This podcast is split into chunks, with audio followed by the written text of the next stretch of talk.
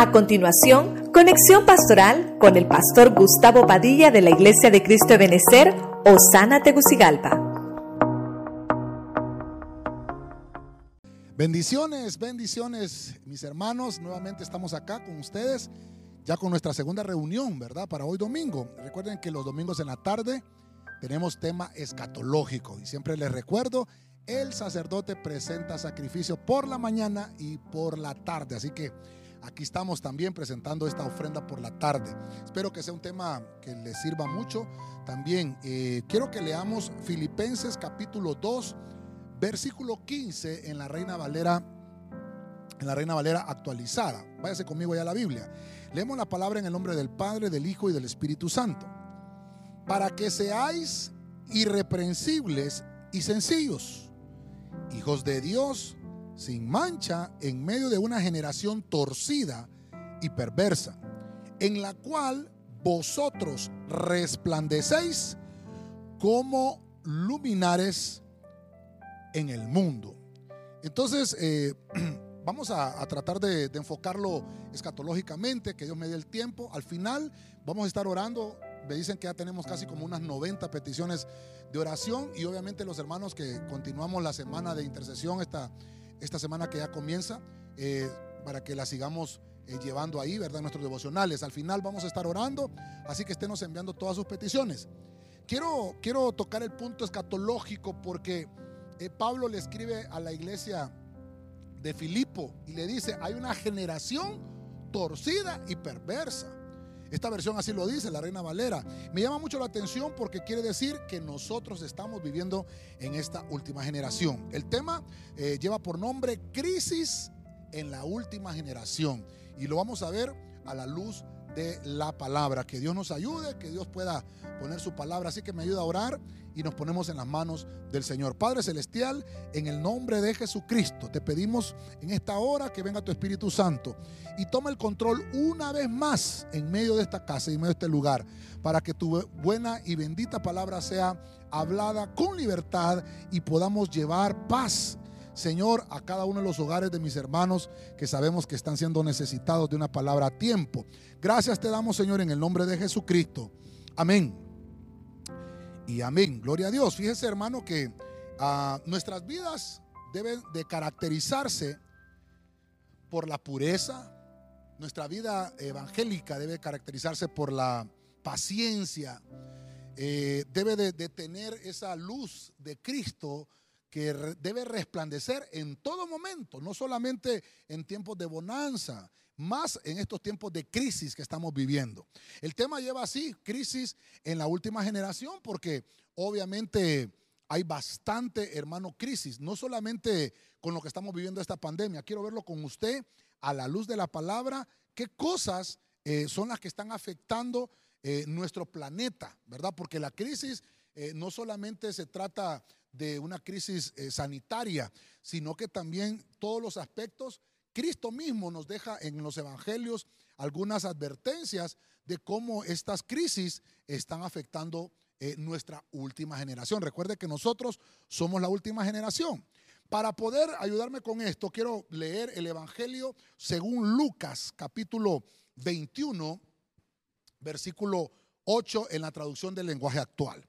Dice la Biblia, Jesús le respondió, cuidado, no se dejen engañar Muchos vendrán y se harán pasar por mí, diciendo a la gente, yo soy el Mesías. O ya ha llegado la hora, pero no les hagan caso. Estoy leyendo eh, textualmente las palabras de nuestro Señor Jesucristo. Porque aquí el Señor está diciendo, cuidado, cuidado. ¿A quién le está hablando aquí? Le está hablando a la iglesia, le está hablando a nosotros. Cuidado, no se vayan a dejar engañar. Y dice aquí, no les hagan caso. Entonces, vamos a, tratar de, desarrollar acá. ¿Dónde van a ver la manifestación de las crisis eh, en, los últimos tiempos? Pues obviamente vamos a verlo acá en la iglesia. La iglesia, hermano, mire, yo, usted y, obviamente no me va a dejar mentiroso, que en la iglesia, hermanos, se manifiestan muchas cosas, se están manifestando muchas cosas. No quiero abundar mucho en, este punto, pero sí quiero dejarle algunas cositas de varias crisis que se van a manifestar en los últimos tiempos. Pero lo que se va a manifestar con, gran, este, ya se está manifestando, es el engaño religioso. Si usted eh, es cucioso, ¿verdad? Va a poder ver conmigo esto, porque esto se está dando a nivel mundial.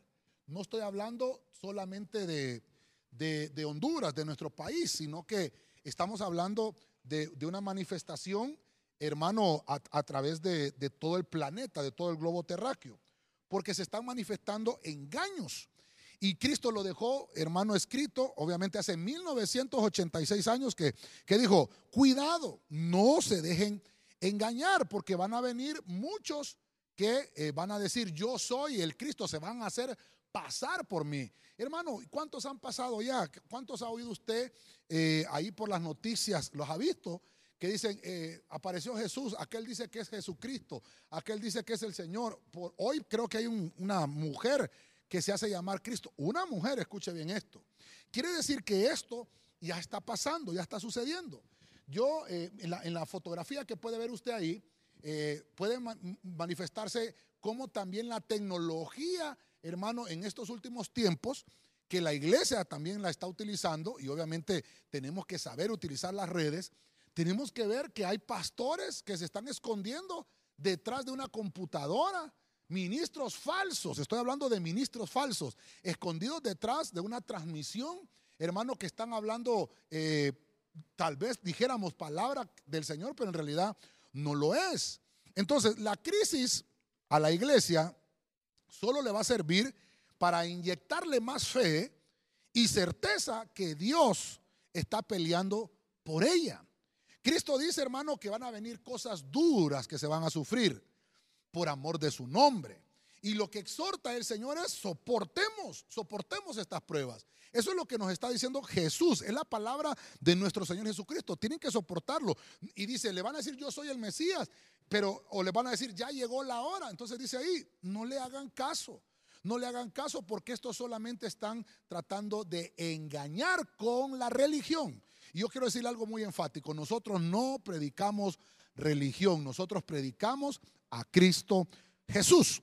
Bueno, voy a avanzar un poquito más. Ya hay, una crisis en la iglesia, hay una crisis de, eh, ¿cómo se llama? Ente religioso que está dañando a la iglesia y esto está provocando, hermano, que haya confusión. Esto es una de las crisis. Número dos, quiero que eh, se vaya conmigo, pero antes de, que veamos eso acá, le voy a poner aquí eh, falsos ministros. Le voy a poner acá. La crisis acá sería ponerle falsos, falsos ministros, ¿verdad? Porque sería un engaño religioso que se esconden detrás de unas redes sociales, ¿verdad? Y como ahora está eso bien de moda, ¿verdad? Que uno esté en las redes sociales, pero aún así nosotros tenemos una membresía y sabemos quiénes son los que están en nuestras congregaciones y los de la congregación saben quién es el pastor que les está predicando. Bueno, acompáñenme a Lucas 21.9, acompáñenme allí, la Biblia al día, dice, cuando oigáis, oigáis de guerras, y de revoluciones. No os asustéis. Mira, revoluciones lo tengo subrayado ahí. Es necesario que eso suceda primero, pero el fin no vendrá enseguida. Verso 10. Se levantará nación contra nación y reino contra reino continuó. Bueno, estoy en el punto número 2. Cuando, puedo ver entonces qué tipo de crisis se pueden ir manifestando, o qué tipo de crisis se pueden ir eh, realizando en, nuestros, en nuestra última generación. Entonces la iglesia, ya vimos, va a pasar por un proceso de engaño religioso, falsos ministros que se levantan, y eso ya lo estamos viviendo. Pero ahora, hermano, veo eh, el siguiente punto. Estoy leyendo el eh, Evangelio según Lucas. Veo entonces que va a haber una crisis. Ah, esto ya tiene que ver en la política, ¿verdad? En la política mundial. No estoy hablando, hermano, solamente en la política de nuestro país, porque nuestro país, hermano, tiene grandes conflictos políticos. Usted conoce cómo está eso. Nosotros no somos políticos. Nuestra mejor política es no ser político. Pero esto me está hablando de que esta política mundial está hablando de conflictos netamente humanos. Entonces, los conflictos se van a erradicar con conflictos netamente humanos. Mire, lo pongo aquí como humanos porque no son de carácter espiritual. Este conflicto no es de carácter espiritual. Este conflicto es de carácter humano. Fíjese usted, fíjese usted. Dice aquí en este pasaje, cuando oigas de revoluciones, cuando oigas de guerras. Hemos oído hablar de guerras. Una de las últimas que creo yo en la década de los 90 fue la guerra del Golfo Pérsico, una guerra muy marcada que todo el mundo pensaba que iba a ser la tercera guerra mundial. Nos recordamos en enero de este año 2020, comenzando, había una amenaza también de la Tercera Guerra Mundial. Usted ya conoce eso. China, por otro lado, ha estado con este tipo de, situaciones, viendo de que en realidad puede haber, hermano, un conflicto eh, político mundial. Pero, pero las malas noticias mundiales para la iglesia deben de servir como un aviso que Cristo está cerca de redimirnos. Cuando Jesucristo está dando estas palabras, está diciendo, van a venir crisis, van a venir problemas de índole religioso, de índole, perdón, religioso, de índole que van a atañer a la iglesia específicamente, pero no solamente en esa esfera eh, eclesial se va a manifestar la crisis, sino que también se va a manifestar en una esfera política. Cuando estamos hablando de la esfera política, estamos hablando, hermano, de muchas cosas que se están manifestando. Y voy a tomar unos minutitos solo para mencionarle esto acá. Porque eh, estamos hablando de que eh, a principios de, este año se empezó a hablar de lo que era la tecnología 5G. Esto, hermano, es de un avance tecnológico. Mire usted qué terrible, la tecnología 5G ya está lista. Estados Unidos, hermano, es más, no, no creo que está utilizando esta tecnología porque ellos más bien se están yendo más adelante y están utilizando creo que la 6G. Creo yo que está por allá eso porque lo que hicieron fue instalar, hermano, este tipo de redes en todos los edificios. Creo que aquí en la, en la fotografía puedo darme a entender un poco mejor. La tecnología 5G, hermano, es una tecnología de mayor rapidez y de mayor fluidez. Una tecnología, hermano, en la que se puede descargar una película de dos horas en 10 segundos. Mire usted qué terrible. No sé cuánto le cuesta a usted ahorita descargar una película con 4G que tenemos, no sé cuánto le cuesta, pero aproximadamente unas dos horas se tarda unas, unas dos a tres horas o más en descargarse dependiendo de la conexión que usted tenga. Esta tecnología 5G lo que hace es agilizar toda la tarea de tecnología a nivel mundial, porque estamos hablando crisis a nivel mundial. ¿Qué tiene que ver esto con la política? Pues esto tiene que ver mucho. Porque si usted se da cuenta, hermano, a principios de este año vimos también cómo los conflictos de China con Estados Unidos se estaban dando y específicamente fue por esto. Algunos piensan en esas teorías de la conspiración, pensando también de que, eh, obviamente, como, como este China no se puso de acuerdo con Estados Unidos, vino Trump y dio una, una orden que eh, quitaran todos los teléfonos Huawei. Creo que así lo dicen algunos, va, Huawei y quitaron esos Huawei. Eh, creo que hasta el Google eh, eh, también lo sacó de su sistema. Tan así que Huawei tiene su propio software. Mire usted qué interesante. Quiere decir entonces que todo comenzó por esto, por una tecnología. Entonces, hermano, en la política mundial, las relaciones de China con Estados Unidos están complicadas. Algunos piensan que por estas actitudes políticas de Trump, entonces en Wuhan se dio la casualidad voy a poner comillas con esto, de obviamente salir con esta pandemia, con este virus fabricado en un laboratorio, que eso es lo que dicen. Eso lo vamos a ver un poquito más adelante. Pero quiere decir entonces que la política mundial se está viendo afectada también por la tecnología.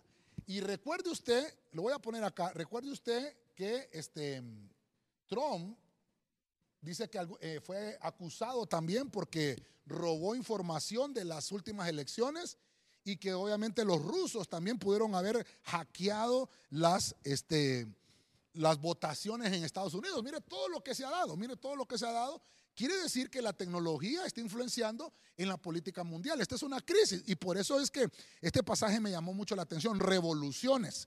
Van a haber revoluciones. Y mire, me recuerdo de una revolución, la revolución francesa que nos enseñaron en el colegio.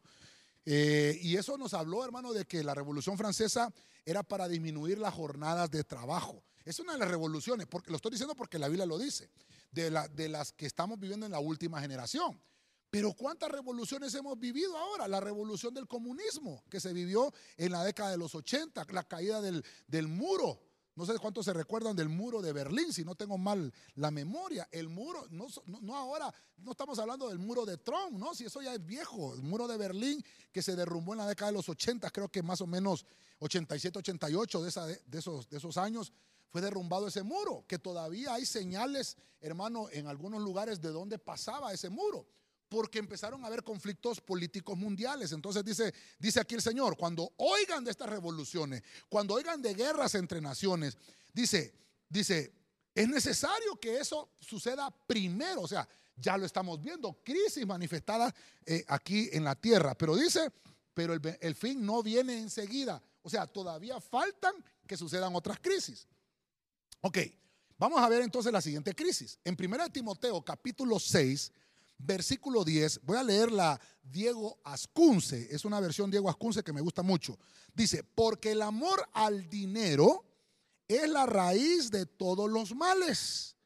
Por este anhelo, oiga, oiga lo que está escribiendo Pablo aquí, por este anhelo, algunos se han apartado de la fe y se han punzado el corazón con muchos dolores. Voy a, voy a, ver este punto porque ya, me está llamando mucho la atención. Quiere decir que una de las últimas crisis que se van a manifestar en nuestros tiempos es la economía. Entonces, aquí hay mucha tela que cortar, pero solo estoy tratando de, de verlo generalizado. ¿Cómo se puede manifestar la economía? ¿Cómo se puede manifestar la economía? Pues lo que, lo que podemos ver es que con esta pandemia, hermano, estamos viviendo una recesión económica mundial. No solamente es aquí en nuestro país. Imagínese usted cuántos barcos de petróleo van a estar, hermano, ahorita eh, puestos en, cada uno de los puertos que no, que, no, que no los pueden descargar porque nadie está circulando en su vehículo. O los que circulan son muy pocos, entonces el consumo de petróleo ha bajado. Eso implica también que la economía también se está quebrando. Pero la economía me está hablando de una avaricia desmedida del humano, una avaricia, una avaricia desmedida. Ojalá me quepa aquí, ¿verdad? Vamos a ver, creo que sí me va a caber. Una avaricia desmedida. Esa avaricia desmedida solamente es la manifestación de lo que la Biblia ya nos dice. Fíjense que Pablo le está escribiendo a Timoteo y le está escribiendo una carta aquí. Dice, por ese anhelo, mire usted cómo afectó la economía a la iglesia. Algunos se apartaron de la fe. Por, hermano, perdóneme, yo, yo estoy tratando de, mencionarle esto, esto con la Biblia. Y dice que se han punzado el corazón con muchos dolores. Perdóneme. La palabra del Señor tiene que venir a tiempo. ¿Cómo está tu economía en esta pandemia? Y yo sé que muchos me van a decir, pastor, no hay trabajo, pastor, no hay comida, pastor, ya hasta, la, hasta me estoy enfriando porque no veo la mano del Señor. Permítame lo que le estoy diciendo. Son crisis que están anunciadas para esta última generación. Esto no es nada nuevo. La economía no solamente se ha desquebrajado esta vez, una de las últimas veces que se desquebrajó la economía, hermano, fue con el, el, 9-11, que se le llama, ¿verdad? Septiembre 11 del 2001. No sé cuántos se recuerdan de esto, del choque de las Torres Gemelas, aquellos aviones que llegaron a hacer ese impacto que fueron enviados, usted sabe, por Al Qaeda y que eso provocó una persecución para Osama Bin Laden. Usted conoce la historia. Eso provocó una gran recesión económica a nivel mundial. A raíz de ese 2001, cambiaron las políticas, hermano, acerca de, los aeropuertos, eh, la seguridad en los aeropuertos. Eso fue en el 2001, hace 19 años.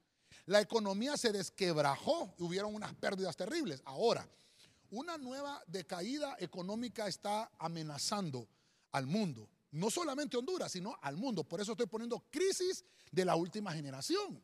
Esta pandemia, hermano, está provocando este tipo de cosas. Pero mire qué interesante, hay un llamado para nosotros. El apóstol Pablo le dice, hay unos que se apartaron de la fe cuando la economía se ha venido abajo. Entonces yo le vengo a hacer un llamado a usted ahora, hermano, perdóneme. No, no, tengamos avaricia en lo que nosotros tenemos. Mire que Honduras está también anunciando, usted sabe cómo están ahorita todas esas situaciones, ahorita los ojos están puestos, eh, eh, hermano, en, en cuanta corrupción, en el manejo de los fondos de esta pandemia. Honduras está viendo afectada. hermano, y dice, pero esto no solamente de Honduras. Esto es a nivel mundial. Lo que tenemos que entender es que hay un desquebrajamiento económico como una señal de los últimos tiempos. Ahora, te pregunto como pastor, ¿cómo está tu fe, hermano? Porque el dinero es tu, Dios, porque el Dios del dinero se llama mamón. Porque si, tienes tu, tu, confianza puesta en el dinero, hermano, que no te vaya a pasar lo que le pasó a estos cristianos, se apartaron de la fe por el dinero. Hermano, que no sea nuestro motor el dinero. Imagínese, hermano, que los pastores se muevan por el dinero. Y usted me dirá, pastor, hay muchos de esos. Claro que hay muchos. Porque ya vimos entonces de una crisis en la iglesia. Porque también tiene que ver, o sea, todas estas crisis están conectadas. Nuestra mayor riqueza es pertenecer, hermano, a las filas del Evangelio puro de nuestro Señor Jesucristo. Esa es nuestra mayor riqueza. No, es, hermano, cuánto dinero tienes tú. No es cuántas empresas tienes tú. No es cuántos carros tengas tú. Sino que se trata de ver cuál es tu verdadera riqueza. Entonces, la economía, hermano, es una de las crisis que se está desvalorizando muy fuertemente. Eh, entonces le voy a poner acá riqueza quebrada. Porque, hermano, las fuentes, los recursos están quebrados. Eh, estamos viendo ahorita que dicen, hermano, los expertos en la, en, la, en, la, en la economía. Yo no soy experto en la economía, pero sí le puedo señalar lo que la Biblia me enseña. Dicen los expertos en la economía que si de aquí a septiembre, que si de aquí a septiembre no hay trabajos, si, si, si, si se siguen cerrando, hermano, eh, las, las, ciudades por cuestiones de, de esta pandemia, va a haber un reseteo. E, y mire qué terrible, la economía mundial, no solamente estamos hablando de Honduras, sino que a nivel mundial va a haber un reseteo. Y eso va a provocar entonces que se levante una sola moneda. entonces aquí es, donde hermano venimos a, a, concatenar todo lo que a lo largo de años hemos estado predicando, que el anticristo está interesado en poner el nuevo orden mundial. Entonces, Mire cómo está trabajando el anticristo. Pone crisis en las iglesias con engaños religiosos. Pone crisis en la, en la, política mundial para poner conflictos con los humanos. Y mire qué otro, qué otro ataque a las crisis. Una crisis económica que lo que provoca es avaricia desmedida. ¿Cómo? Hermano, perdóneme, mire, yo me recuerdo esas mascarillas quirúrgicas. ¿Sabe cuánto costaban? Cinco lempiras, hermano. ¿Y cómo sabe, pastor? Porque nosotros en las brigadas médicas que hacemos de nuestra congregación, porque nosotros las hemos hecho siempre desde el 2014 con el equipo del Buen Samaritano, comprábamos las mascarillas, guantes eh, y todo lo que hacemos para medir temperatura, termómetro y todo eso, barato. Solo se cayó en esta cuarentena, comenzó el mes de abril, hermano, y se dispararon. ¿Sabe cuánto vale una mascarilla? Por muy barata, 12 lempiras. Estoy hablando de una mascarilla quirúrgica. Costaba 5 y vale 12. ¿A cuánto le subieron, hermano? Más del 100%. Entonces quiere decir que hay una avaricia desmedida. El humano, hermano, tiene problemas. El dinero debe de servir, hermano, es bueno en la bolsa. Eso me lo enseñó mi padre espiritual. El dinero tiene que ser bueno en la bolsa, pero tiene que ser malo en el corazón. No dejemos que la avaricia del dinero, hermano, nos haga que la riqueza se quiebre. Cuando nosotros amamos más las riquezas de este mundo, la riqueza espiritual se va a la borda. Entonces, vimos en el tema de la mañana cómo Abraham tuvo que entrar al valle de la decisión y decidir entre el rey de Sodoma y el rey Melquisedec. Y vimos que el rey de Sodoma lo que le ofreciera tramitar, eh, transaccionar con las almas. Pero el Melquisedec, hermano, no le pidió nada. Y voluntariamente Abraham le dio el diezmo, sus ofrendas de todo. Y entonces Melquisedec lo bendijo con pan y con vino. Santa Cena. Mire qué interesante. Entonces, nosotros como cristianos tenemos que aprender, tenemos que aprender que nuestra mayor riqueza pertenece, hermano, o, es permanecer en las filas del Evangelio. La avaricia, hermano, conduce a toda clase de maldad. La, avaricia, la riqueza, hermano, produce problemas matrimoniales, problemas en el hogar. Ah, hermano, puede haber el pecado de robo, el pecado de hurto, disputa entre socios. Esto es terrible, hermano. Eh, corrupción en los gobiernos. Entonces, hermano, despojémonos, mire, despojémonos del deseo de ser ricos en la materia. Mejor seamos ricos o, o, tengamos un deseo de ser ricos en lo espiritual, ricos en amor, ricos en la gracia, ricos en la misericordia. La gente, hermano, puede tener dinero y no amarlo. Vemos al rey Salomón, millonario, pero no, no amaba el dinero, él, él amaba al Señor.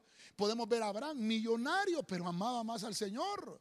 podemos ver a Job, un Job, hermano, que fue procesado, que fue zarandeado, pero lo vemos, hermano, que él amaba a Dios y Dios le dio una doble porción. Entonces, tengamos el deseo por amar al Dios que envía la riqueza es nuestro Señor. Ese es mi consejo que te puedo dar. Sigamos viendo otra, otra crisis. En Mateo 24:11, palabras de nuestro Señor Jesucristo.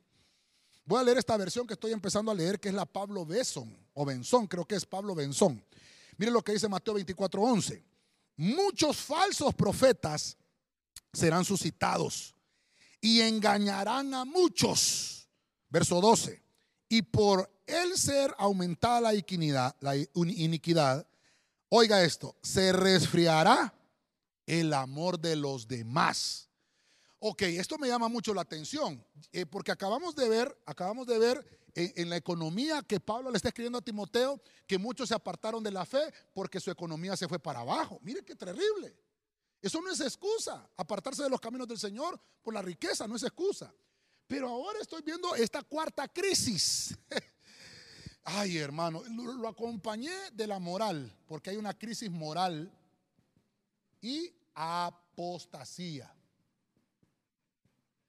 Entonces, esta crisis, hermano, mire que, mire que van conectadas, porque tienen que ver también con el ente religioso. Están conectadas con el ente religioso. Y, me llama mucho la atención, yo, yo lo subrayé acá. Dice acá que los falsos profetas, hermano, perdóneme, ¿Hay, movimiento profético? Sí hay movimiento profético legítimo, pero en los últimos tiempos hay un movimiento, profético engañoso. Y entonces dice que van a engañar a muchos, valga la redundancia. Pero el verso 12 dice que porque se aumentó la iniquidad, entonces, mire, mire la palabra que me encontré en esta versión, Pablo Benzón, se resfriará el amor. Se resfriará. Hermano, perdonen, esta pandemia se produce por un resfrío. Pero lo voy a poner, lo voy a poner acá como, como, como lo encontré. Enfriamiento. Enfriamiento espiritual. Dios santo, no me va a caber aquí. Lo voy a poner aquí. Espiri, espiritual. Ese enfriamiento espiritual me está hablando de un resfrío del espíritu, hermano. Mire qué terrible. Entonces, mire, hay gente que está preocupada por resfriarse ahorita, porque como está la amenaza del COVID, ¿verdad? La gente tiene miedo a resfriarse. Pero yo le voy a decir algo. Preocupémonos más, hermano, por no resfriarnos espiritualmente. Mire la, foto que le traigo. Hay un movimiento, hermano, que se ha movido desde hace mucho tiempo, que se llama Oikoumene. Creo que lo he hablado en algunos otros temas este punto. A esto se le llama un Consejo Mundial de Iglesias. ¿Qué tiene que ver esto con la moral y con la apostasía? Porque entonces hay una crisis, aparte de aquella crisis que, que estaba mencionada, que entraba a la iglesia, hermano, con un movimiento religioso engañoso, va a venir una crisis con todo esto de la política y la economía, que ya se está manifestando, que es de la moral y que es apostasía. Porque ahora quiere decir que se está moviendo, hermano, el que dice, ¿a quién alabas tú? No, yo alabo a Alá. ¿Y tú? Pues yo adoro a Mahoma. ¿Y tú? No, pues a Buda. ¿Y tú? Pues yo adoro un yeso. ¿Y tú? Pues un pedazo de madera. ¿Y tú? No, yo no adoro a ninguna imagen. Ah, pero todos adoramos al mismo Dios. Lo que pasa es que lo llamamos de diferente forma. Entonces, estos crearon un Consejo Mundial de Iglesia. Póngame atención a esto. Una de las grandes fuerzas que tiene la iglesia se llama unidad. Oiga, pero hay una falsa unidad, que es el ecumenismo mundial. Porque ah, el ecumenismo es estar unidos, estar en un mismo sentir. Las iglesias de Cristo tenemos que estar en un solo sentir, pero cuando ya hay otras religiones, cuando se adoran otros dioses que no son los que la Biblia nos enseña, cuando se adora madera, cuando se adora yeso, cuando se adora, hermano, hombres, entonces se convierte en ecumenismo. Y esto lo disfrazaron con esto, pero yo quiero que me llame la atención esto. Fíjese usted que este símbolo del oikonomé o ecumenismo es una barca. Mire usted qué terrible, es una barca y tiene una cruz. Entonces, como se ha predicado de esto, y hay varios pastores que, obviamente, ministros usados por el Señor, han desenmascarado este movimiento porque ellos tienen su propio logo esta barca, ¿sabe de qué habla esta barca? Cuando Jonás, ¿se recuerda usted de Jonás? Que se metió en una barca y, comenzó un viento y una tempestad a manifestarse y a moverse, hermano, en el mar. Todos los que iban allí en la barca eran de diferentes religiones y dice la Biblia que dice la Biblia que cada uno de ellos empezó a clamar a su Dios, a sus ídolos. Hermano, y dice que no había contestación y el que tenía el Dios verdadero, que era Jonás, estaba en la barca durmiendo, estaba dormido. Entonces una crisis, una crisis que afectó a Jonás, una crisis moral y una crisis de apostasía. Porque estos hermanos, mire, entonces como se descubrió que este símbolo lo están utilizando por ese pasaje que menciona la Biblia de Jonás, lo refrescaron ahora, mire, lo acabo de bajar ahora. Mire el nuevo símbolo, ¿verdad? Que ya casi no se entiende que es una balsa, ¿verdad? Lo que está abajo de la cruz. Porque la cruz está hablando obviamente de que Cristo murió ahí, que fue crucificado. Pero perdóneme hermano, perdóneme, perdóneme. Apúnteme esto a mi cuenta. Nosotros no podemos adorar una cruz. Nosotros no le podemos dar gracias a la cruz. Porque la cruz, hermano, sin Cristo, una cruz sin Cristo representa maldición. Pero cuando Cristo está en la cruz representa redención. Pero solamente lo hizo Cristo una sola vez y para siempre. Y no para que hiciéramos imagen de ello. Y este movimiento, hoy con Coumene, hoy que es ecumenismo, aquí están sus siglas en inglés, World Council of Church, así es verdad, que está hablando de, las, de la iglesia unida a nivel mundial, un concilio de iglesias a nivel mundial. Entonces ellos ahora están queriendo disfrazar el logo para que no se entienda obviamente esto. Entonces lo voy a poner acá. ¿A qué va a llevar esto? ¿A qué va a llevar esto? A un ecumenismo. Mire, me voy a ministrar con usted. Me voy a ministrar con usted. Como estamos viviendo tiempos de crisis y tiempos complicados, me han llamado, me han llamado. Pastor, lo invitamos a una reunión, va a estar eh, fulano de tal, de la iglesia tal, va a estar el otro de la iglesia fulana, va a estar otro de la religión tal, va a estar el otro que es de que no sé qué, y ustedes también ahí como cristianos. Entonces yo, yo hermano, perdóneme, perdóneme. No sabe qué, muchas gracias, ¿verdad? No, pero mire, pastor, no, le digo muchas gracias. Pero no, estamos llamados, hermano. Aunque usted me dirá, pastor, pero hay que unirnos. Sí, hermano, pero hay que entender. Mire, mire. voy a poner esto como postulado y vuelvo al punto. Anótemelo a mi cuenta. ¿Cómo se formaron las sectas? ¿Por qué se formó el ecumenismo? ¿Por qué se formaron sectas religiosas? Porque hay algunos que solo tomaron una parte de la doctrina. Perdóneme, voy a mencionar algunos nombres, pero no quiero que me vaya a malinterpretar, solamente para señalar algunas cosas. Por ejemplo, los bautistas solo bautizan. Mire, entonces se llaman bautistas porque solo creen en el bautismo. Los adventistas son reconocidos porque solo guardan el sábado. Ah, están aplicando algo de la ley. Están los pentecostales porque solamente creen en lo que es el hablar en lenguas y no creen en las otras demás cosas. Y así le puedo ir mencionando cada una de las, de las eh, entidades religiosas que se han levantado porque solamente toman un punto. No estoy diciendo que están mal. Puede ser que estén mal en otras cosas. Y, obviamente estamos a tiempo para que podamos rectificar las cosas que están mal. Pero se lo estoy remarcando. Otros hermanos reconocen solamente los profetas. Por ejemplo, Mahoma es adorado, hermano, en, en los musulmanes. Entonces adoraron un ministerio profético. Mire qué terrible. Y entonces cada uno de ellos se fue separando y no se, hermano, estos no se pueden unir por sus creencias, porque cada uno de ellos, hermano, cree en su propia religión, no en Dios, sino en su propia religión, en sus propias prácticas y rituales. Si lo aplicamos a la Biblia, como Cristo es el que nos está diciendo de estas crisis, Cristo mismo, cuando Él vino, estaba pasando por un ecumenismo que había ahí. Habían fariseos, habían escribas, hermano, y saduceos, que cada uno de ellos tenía su creencia. Unos creían en la resurrección, otros no creían en la resurrección. El falso profeta se conoce cuando la palabra profetizada no se cumple. Así de sencillo. Y como estamos hablando de esta falsa aposta, bueno, esta falsa moral y apostasía es, hermano, porque Cristo dice, van a engañar a muchos, van a decir que son profetas y se va a resfriar. Por eso, hermano, Mire, cómo hay gente en las iglesias buscando palabras, buscando que alguien se le acerque al oído y le diga, ay, dígame una palabra que me anime, dígamela al oído. Y entonces, así dice el Señor, te va a enviar un carro, te va a enviar una casa, pero nunca ese profeta le va a decir, ¿sabes qué? Dice el Señor que te va a meter en una zaranda. Dice el Señor que te va a poner en una prueba porque todavía no lo amas como Él quiere. Eso no lo decimos. Solo queremos oír las cosas buenas. Entonces eso es una crisis moral, una crisis de apostasía, que lo que trae es enfriamiento espiritual. Perdóneme, hermano, perdóneme. Usted sabe cómo, somos nosotros en el ministerio. Ni tampoco aprobamos el que anden los hermanos dándoles profecías domésticas a la gente. No, las profecías se dan en la iglesia. No es de darle, eh, eh, hermano, lo voy a llamar por teléfono, Dios me lo bendiga, hermano, fíjese que lo llamo porque tengo del Señor que me, que no, tiene que consultarlo con su pastor. Tiene que consultarlo con su pastor. Tiene que ser en orden.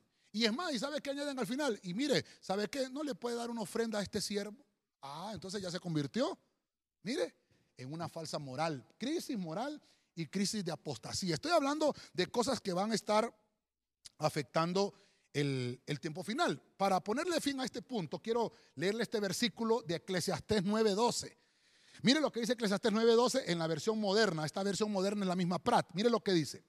Porque el hombre ni aún sabe cuál será su tiempo, sino que como son cogidos los peces, oiga esto, en la destruidora red, y como los pájaros son prendidos en el lazo, así también los hijos de los hombres son enredados en la calamidad en un tiempo malo, cuando les sobreviene de repente. Hermano, esa palabra de Eclesiastés me dejó impactado a mí, hermano. Cómo las redes sociales ahora han venido a destruir ministerios completos. Cómo las redes sociales están destruyendo nuestra juventud. Estamos hablando de tiempo de moral y apostasía. Hermano, ¿cómo cristianos que no saben usar sus redes su moral se está, se está decayendo. Yo le digo a los hermanos, a los hermanos que yo cubro en el ministerio, sepamos utilizar las redes, porque si no sabemos utilizar las redes, nos van a restar autoridad espiritual. Nos restan autoridad espiritual. Por eso el punto es, mire hermano, esto no es inventado mío y se lo tengo subrayado. Fueron cogidos los peces en la destrucción de la red. ¿Qué red nos está hablando? Estamos hablando, mire, ayer, ayer ministrábamos con, con los jóvenes Plus de Choloma, estábamos en un tiempo ahí y les hablaba acerca de las redes. Y uno de los que reparaba las redes era el apóstol Juan. Él era joven, dice que era uno de los, de los discípulos más jóvenes de Jesucristo, de nuestro Señor. Pero dice que él reparaba las redes. Entonces yo no le estoy diciendo que no utilice las redes, sepamos usar las redes, porque podemos caer en una crisis moral. Y eso nos va a llevar a una crisis de apostasía. Bueno, voy a avanzar con esto. La quinta crisis está en Lucas 21:11. Acompáñenme a diversión al día. Habrá grandes terremotos, hambre y epidemias, oiga lo que dice, por todas partes, cosas espantosas y grandes señales y grandes señales en los cielos. Oh, aquí, hermano, ya se me está poniendo caliente esto, pero tengo que ir finalizando. Estoy en el punto número 5. Entonces, una crisis está anunciada en la Biblia, mire hermano, una salud, una crisis en la salud mundial. Mire, no quiero defender a nadie, ¿verdad? Usted sabe que ya le dije yo que nuestra política no es ser político, pero la crisis de salud no solamente es en Honduras, hermano, en todas partes del mundo. Mire, ahorita ya vamos a llegar a, los 3.000 recuperados aquí en Honduras. Tenemos 2.900 y fracción. Ojalá, primero Dios, lleguemos a los 3.000 recuperados. De 23.000 que están activos, de 23.000 personas, eh, estamos hablando de que somos una población de 9 millones de hondureños. 9 millones de hondureños. De esos 9 millones de hondureños hay 23.000 activos con el coronavirus. Y eso, hermano, que hay casi 3.000 que están recuperados. Ah, entonces, entonces, hermano, quiere decir que esa tasa de mortalidad está descendiendo de una manera extraordinaria. Voy a poner el punto que le quiero, le quiero dejar acá con esto. ¿Qué me habla de una crisis mundial de salud? Porque dice el Señor, va a haber grandes terremotos, que lo vamos a ver más adelante. Hambre y epidemias. Y mire que va pegado, hambre y epidemias. Porque me está hablando, y lo voy a poner acá, porque en algunos, en algunos pasajes bíblicos, ay, se me olvidó traerlo, hermano. Se me olvidó traerlo, se lo iba a poner aquí, porque esto es un juicio temporal.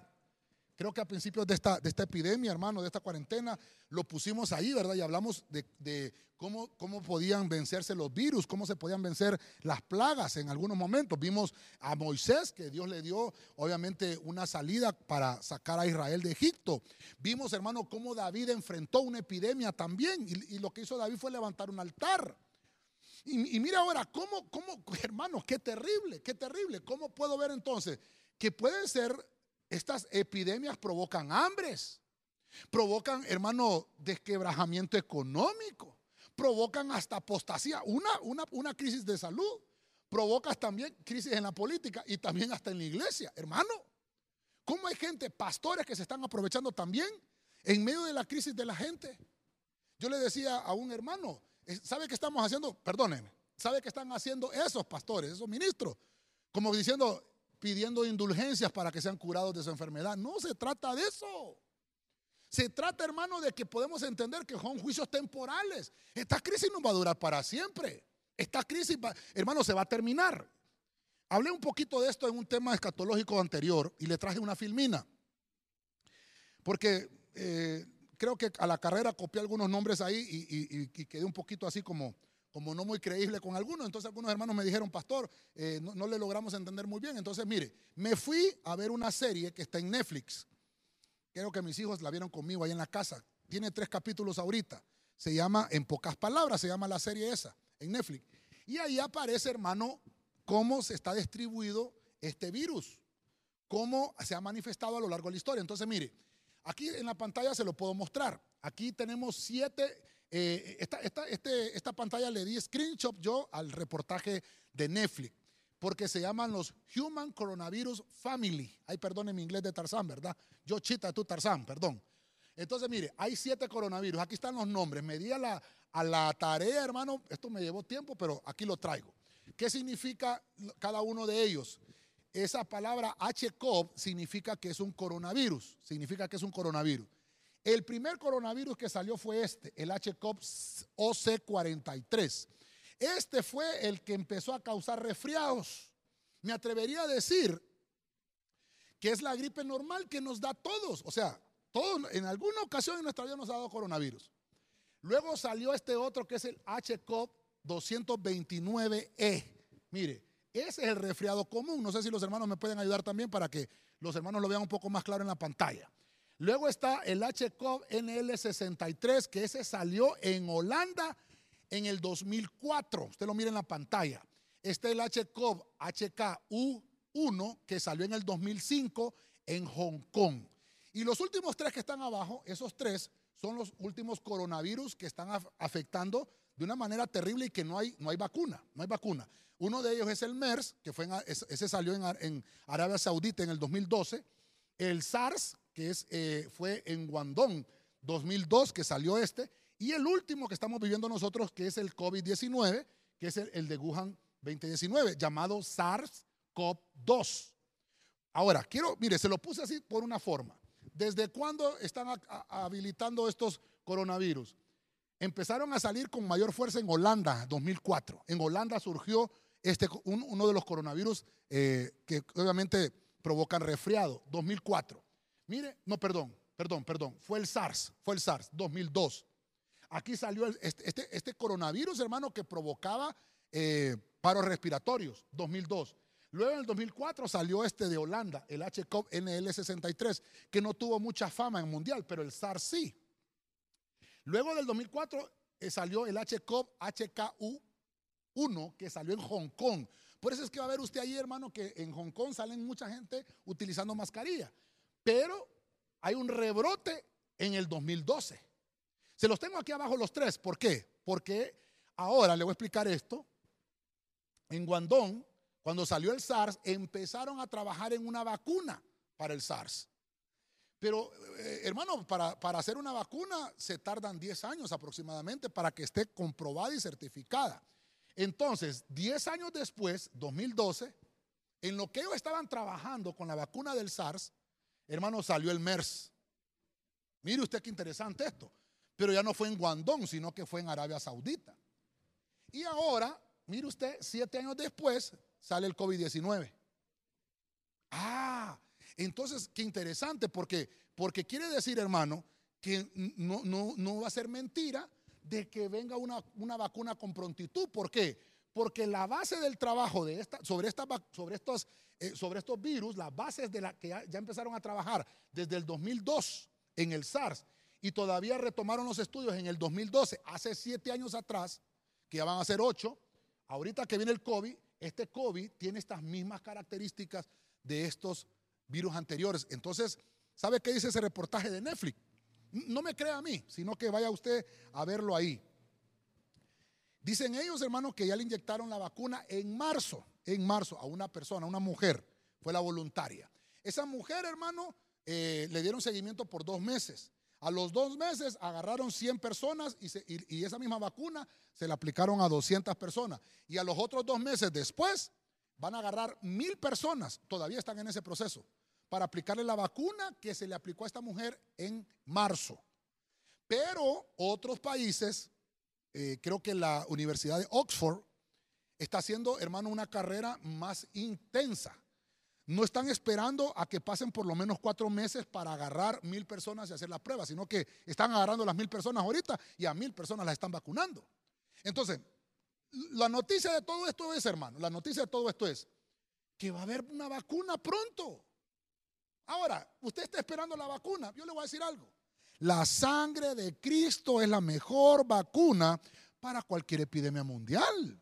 Entonces, como estamos hablando de que la salud mundial nos trae juicios temporales, esto de la, esto por eso le estoy poniendo aquí los siete coronavirus, porque esto no ha sido algo nuevo. Obviamente, esta ha sido una pandemia que abarcó todos los, todos los, todos los países. Entonces, le vamos a poner acá que esto fue una pandemia.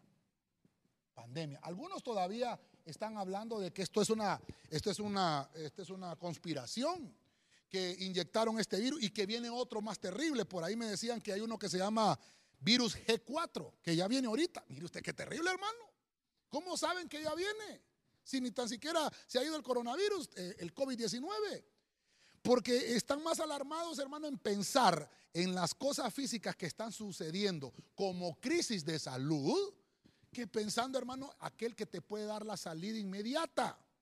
Nosotros tenemos testimonios en el ministerio, hermano, cómo la gente al participar de la Santa Cena se ha curado.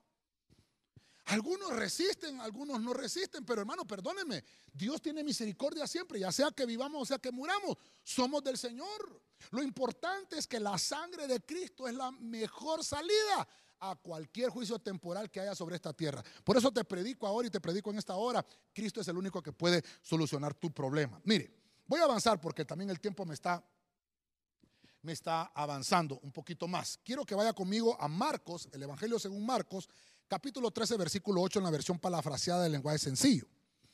Porque los países pelearán unos contra otros.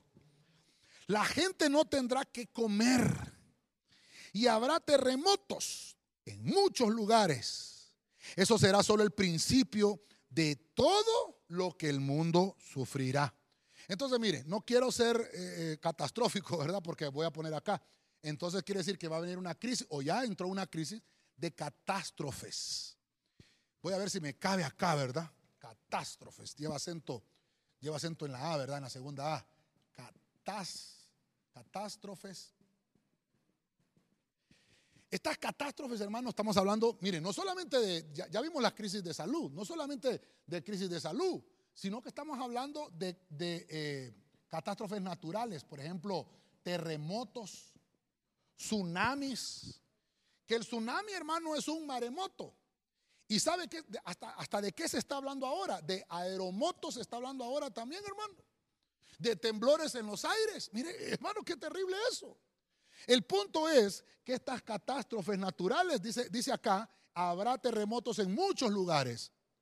Y dice que eh, esto será principio de todo lo que el mundo, de todo lo que el mundo va a sufrir. Entonces, yo puedo ver entonces que esto me está hablando de principio de dolor. Un principio, principio de dolor. O sea, esto hermano no es el fin todavía. Ay, pastor, yo pensé que usted me estaba contando buenas noticias. No, es que las buenas noticias son para nosotros, no para el mundo. El, mundo, hermano, no tiene buenas noticias. El mundo está cayendo cada vez, hermano, en crisis, de crisis tras crisis. Mire, ya vimos la crisis de la iglesia, que viene una crisis espiritual para la iglesia que ya está entrando. Y el que no la sepa superar va a ser engañado religiosamente con falsos ministros.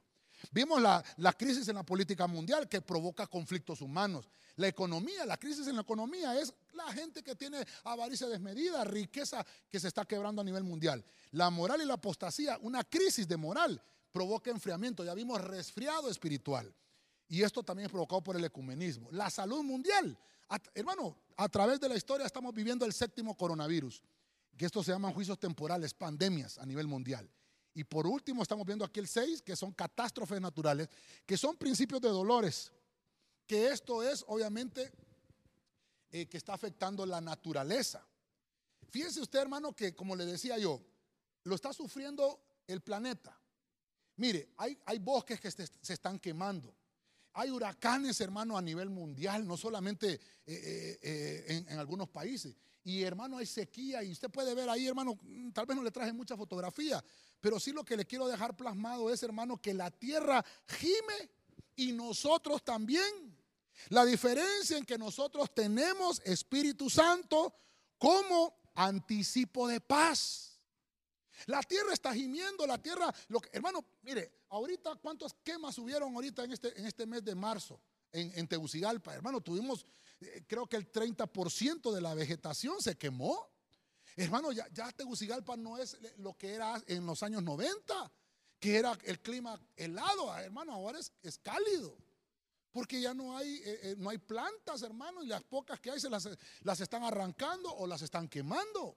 Entonces, eso está provocando, hermano, gemidos en la creación. En Romanos 8:22, quiero que me, acompañe en la palabra de Dios para todos. Hay un versículo, voy a leer el 22 y el 23. Mire lo que dice. Todos sabemos que hasta hoy toda la creación se queja de dolor y sufre como una mujer con dolores de parto. No solo el mundo, sino también nosotros sufrimos.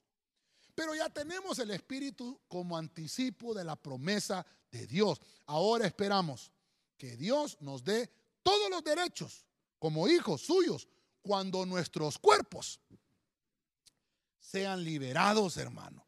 Entonces, mire qué interesante lo que le puedo, lo que le puedo eh, decir ahora. Porque, perdón, aquí tengo el, marcador. Porque mire entonces, ¿de qué me está hablando esta catástrofe? La tierra gime. Y, entonces, entonces, si la tierra gime, encontramos ese versículo, hermano, que me llamó mucho la atención. Si la tierra gime, nosotros tenemos que gemir. Si hay, hermano, si, si, si, están quemando los bosques, yo tengo que gemir. Si, si, hermano, si está viniendo un huracán que se nos está anunciando, perdóneme, se han anunciado huracanes para esta, para este eh, fin de semestre de este año. Entonces hay que incluirlo ahí en las oraciones. Que Dios desvíe o que se deshagan y se reduzcan a la impotencia. No vayamos a orar, ¿verdad? Señor, manda esos, esos huracanes para Cuba. No, hermano, si no se trata de eso. Se trata de que oremos y que se deshagan ahí en el mar, así como vinieron que se deshagan. Porque dice, no solo el mundo gime, sino también nosotros sufrimos. Cuando vienen este tipo de cosas a la tierra, también nosotros sufrimos, hermano. Entonces nos conviene que nosotros estemos orando para que estas cosas, hermano, pasen lo más rápido posible y que nosotros podamos ser levantados rápidamente a la patria celestial. Voy a ir finalizando. Me ayudan con un fondo musical, por favor. Lucas 21:20. Voy a terminar con esto. Mire cuántas crisis estamos viviendo en la última generación. Yo creo que me voy a quedar corto. Pero voy a terminar con este. Dice Lucas 21:20, traducción Nuevo Mundo. Además, Oiga, además, o sea, además de todas las seis que hemos visto, además, cuando vean a Jerusalén cercada de ejércitos acampados, entonces sepan que la desolación de ella se ha acercado. Ah, va a venir una crisis. Ah, usted me está diciendo, pastor, ya hay crisis en Israel. Ah, permítame, permítame. Pero esto va a ser terrible. Lo que viene, y, perdóneme, Cristo está profetizando esto. Este es sitio contra Israel. No ha venido esto de la manera que Cristo lo profetizó. Es un sitio contra contra Israel. Y esto solamente lo que va a marcar, hermano, es un tiempo. Recuerde que Israel es un reloj profético para nosotros.